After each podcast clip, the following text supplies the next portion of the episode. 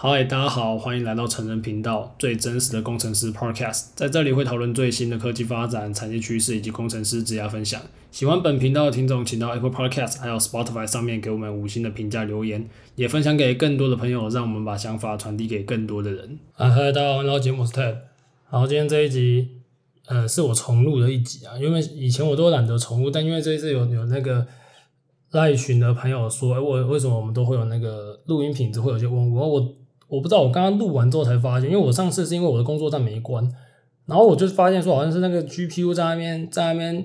还是什么在那边叫声音被被录进去，然后我这一次就就换个环，就是我刚刚我有出现把它关起来，但我不知道怎么还还录还是会有嗡嗡，就是干不知道怎样，所以我现在就走到走到餐厅来录，那我相信应该会好一点的，那反正。反正我这次不好，我也不会重录。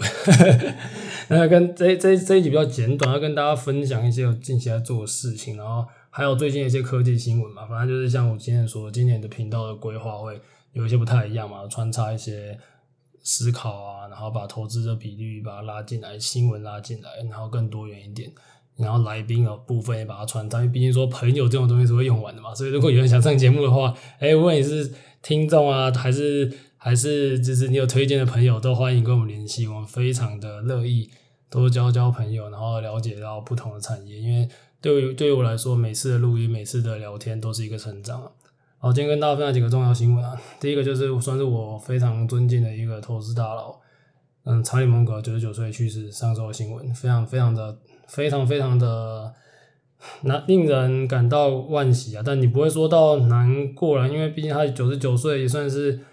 非常长寿了，然后他在他年轻的时候有过非常多的挫折，那创造出他非常呃非常非常坚韧的一个心性吧。那他就是如果不知道他是谁的话，稍微讲一下，他就是扑克下的第二把手，就是但我不会觉得说是他是谁的谁啊，我比较倾向说他跟巴菲特是相辅相成，那没有他没有巴菲特，都在现在都不可能有这么成功的一个这个投资的佳话，反正。非常优秀的一个投资人，那他的很多概念其实也影响了我，保持这种真诚啊、诚信啊，任何事情都反过来想，就是一个反面思考嘛，然后学习，然后跟长期投资。其实，如果长期听我们听众朋友的就知道，我很早以前就已经推荐过查理蒙格的的内容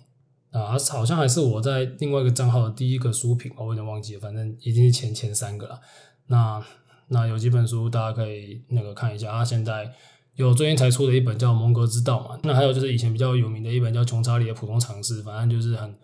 我觉得有些人会觉得说，哦，他因为有些人会觉得把一件东西当工具书来看，那他可能不像比较不像是工具书，更更看像是他他的一个人的心性，他的一个生活态度。那我觉得，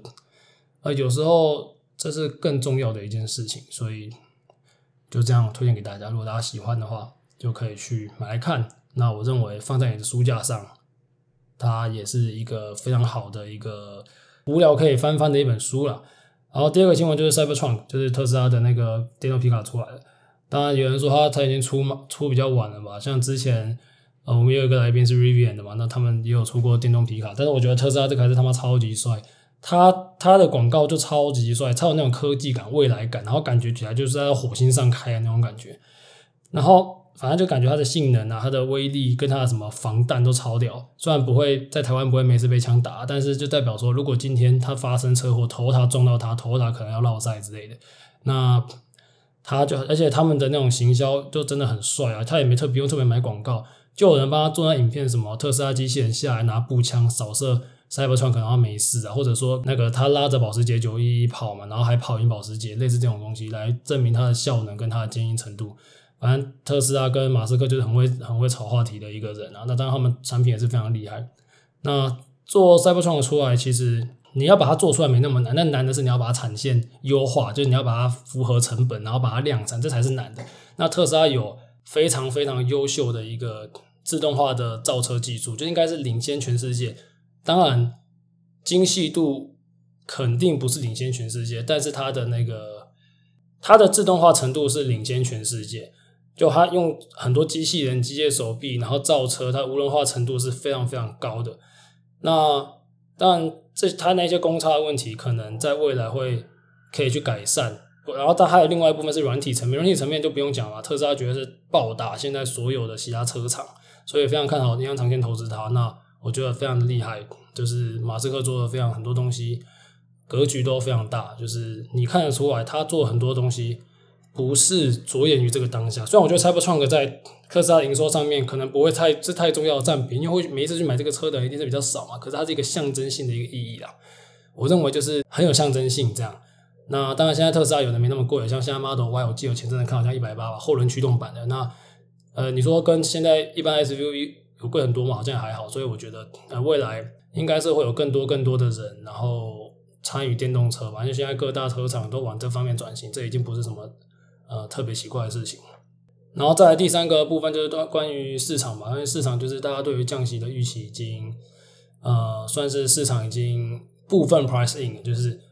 成长股啊，还有一些加密货币已经喷到烂掉了。那如果大家有有兴趣对我投资的规划，你可以参考之前对钱的规则的那一集。那我今年做的，虽然我我上半年有踏空一小段，因为那时候没想到 AI 会改变这么大嘛。但但后来知道之后，就慢慢把一些仓位补回来。那大科技是一定有的吧？那只是我另外有布蛮多加密货币跟成长股。那看来说这一个也是一个，呃，我当时的分析也是还算是准确。那目前我抄底的部位哦，还有还有包含债券也是有陆续在买，因为反利率反转，那就会有一个升值空间嘛，可以回去听那一集。那目前我抄的一个还没有回来，就是我有我有去抄中国市场，因为我觉得呃美国跟中国的这一个这一次的会谈，其实某种程度上给中国提供一个窗口期啊，它不止跟政府机关会谈，跟一些商业大佬也有会谈，所以我认为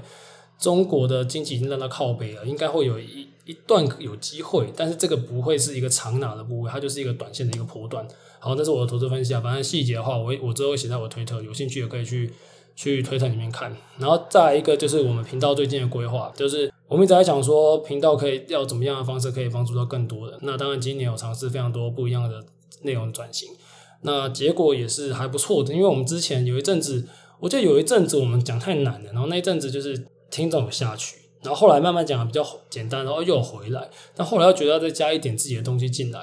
然后呢，哎，听众又又又更多了，所以现在其实我们听众的比率是越来越高。那我们前阵有个计划是在赖群里面讲的，就是我们在赖群里面分享说，我昨天想要做一些 side project，有没有人想参加？然后就很多人啊，三四十个人报名参加，但最后因为我后面就没有继续说，反正刚开始一个月前大概收了大概快二十个人嘛，现在很多人都发现自己不适合走掉之后，现在大概剩八九个人。我认为这是一个很健康的一个做两个小组的专案，是很健康的一个数目了。那我们主要就是在开发现在跟 OpenAI 整合工具整合这些可能性，把现在很多既有的服务用尽可能的用 AI 下来做一些优化。所以我们会用到，比如说在 ChatGPTs 里面的一些整合，用 Prompt 去下做一些服务，或者说在里面再写 code 之类的，还是说。呃，我们再把一些不论是 data pipeline 啊、parsing 啊，还是一些 collection 的流程也融入 AI，就是我们大概有两个组在做这个。那呃，里面有一些是比较 senior 的，有一些比较 junior，但没有关系，就是只要愿意参与，这我觉得这是最重要的。那我们我今今天在这里讲，是因为我觉得未来我希望可以从频道的这个 IP 出发，然后大家一起，你有你自己的 credit，然后我们一起去做一些好的，不论是开源的专案，或者是我们做一些。直接开一个服务出来都有可能。那我这边也都有相对的一些资源，就如果你今天要 deploy 东西还是要干嘛，我们都可以直接服务这样子。那呃，如果今天我出来讲讲这句话，是因为我希望可以再聚集一些，不用太多，一些真的有想法，你真的对这个议题很有热情的听众朋友。然后，当然我不会像当时是你有你说要我就帮你加进来，现在是请你确定真的很想要参与，然后呢，不一定要很资深，如果你很资深的话，那你可能可以给我们一些 mentor 或给我们一些建议。那你可能就不用参与太多，但我会需要你的专业。那如果你今天是比较偏 junior 的话，那我就会希望你非常认真的参与这件事情，因为呢，我会我会希望不适任的人就赶快离开，不要影响到其他人。对，那那因为我这一次讲出来，就可能有可能有不知道一万个人听到之类的吧，有点太多，我没办法再收个几十几百封的的的的讯息。所以真正想做的朋友。附上你的履历跟你的动机，形式不拘，反正让我们看到你真的很想参与。然后呢你可以寄信到频道的信箱，或者是私讯频道 IG，那我看到就会回回复这样。那我们希望就是能够帮助到更多人，不论是你自己的技能，还是说我们真的做一些有用的服务，去帮助到我们的听众。我们一开始是以我们听众为为为为那个 TA 来做这个服务，但未来当然可以开放给更多的人。但就是说，呃，这是一种，我觉得这算是今年底我开出了一个新的支线。我在想说，这个 IP 可以怎么样帮助到更多人？那我可以帮助到人的方式，当然有很多种。就是如果大家发现自媒体很多自媒体账号搞到后来，其实就是要干嘛？就是要要收会员，都是要开课程，就是要卖电子书。那我没有做这件事情，也不不是因为我不能做，我确定如果我来做的话，应该会有不错的成绩。但第一个是我没有那么多时间来做这件事情，然后再来就是我觉得这有违背我的初衷。那我们应该用群体的力量来让这一个社群或者这个 IP 更好。那这为什么我们现在更更更重点在经营赖群？然后如果你想看思维的话，可以去看我的 Twitter 等等的。那当然，我们在 IG 上面还是会放一些比较偏公布栏、比较偏对外的东西，就是慢慢在做这个调整啊。那当然，这是一个长线规划，一样，所有事情我们就是朝着有价值的方面做。那这也是我们前面提到嘛，查理蒙格他的人生处事概念，他也影响我非常多。那我是一个在不停探索这个社世界规则的人，就我觉得这世界有一些底层的逻辑，有一些玄学的逻辑，就是。那些玄学是尚未被证明的科学，那我们只要付出更好，那这个世界就会回馈你更好。我这个真的是跟大家分享一个比较偏闲聊，就像我最近就是就是我在研究玄学跟科学的结合。那当然有一个台湾很有名的教授叫李世成教授，那他之前就研究绕场嘛。那他他他之前台大电机系的教授也当过台大校长，不过很多人都觉得他怪力乱神，但他也是坚持己见做自己的研究。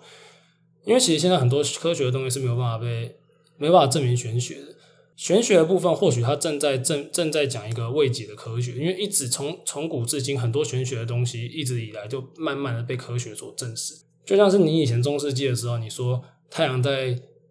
那个太阳不是围绕地球，是地球围绕太阳，你可能被抓去断头台之类的。但是现在不会嘛，又发现说哦，这才是真理。像这些什么量子纠缠这些东西，它其实就很违反违反我们的科学。它这种东西，还有波粒二象性等等这些东西，基本上就已经有过玄学，所以你你要不相信这些事情嘛？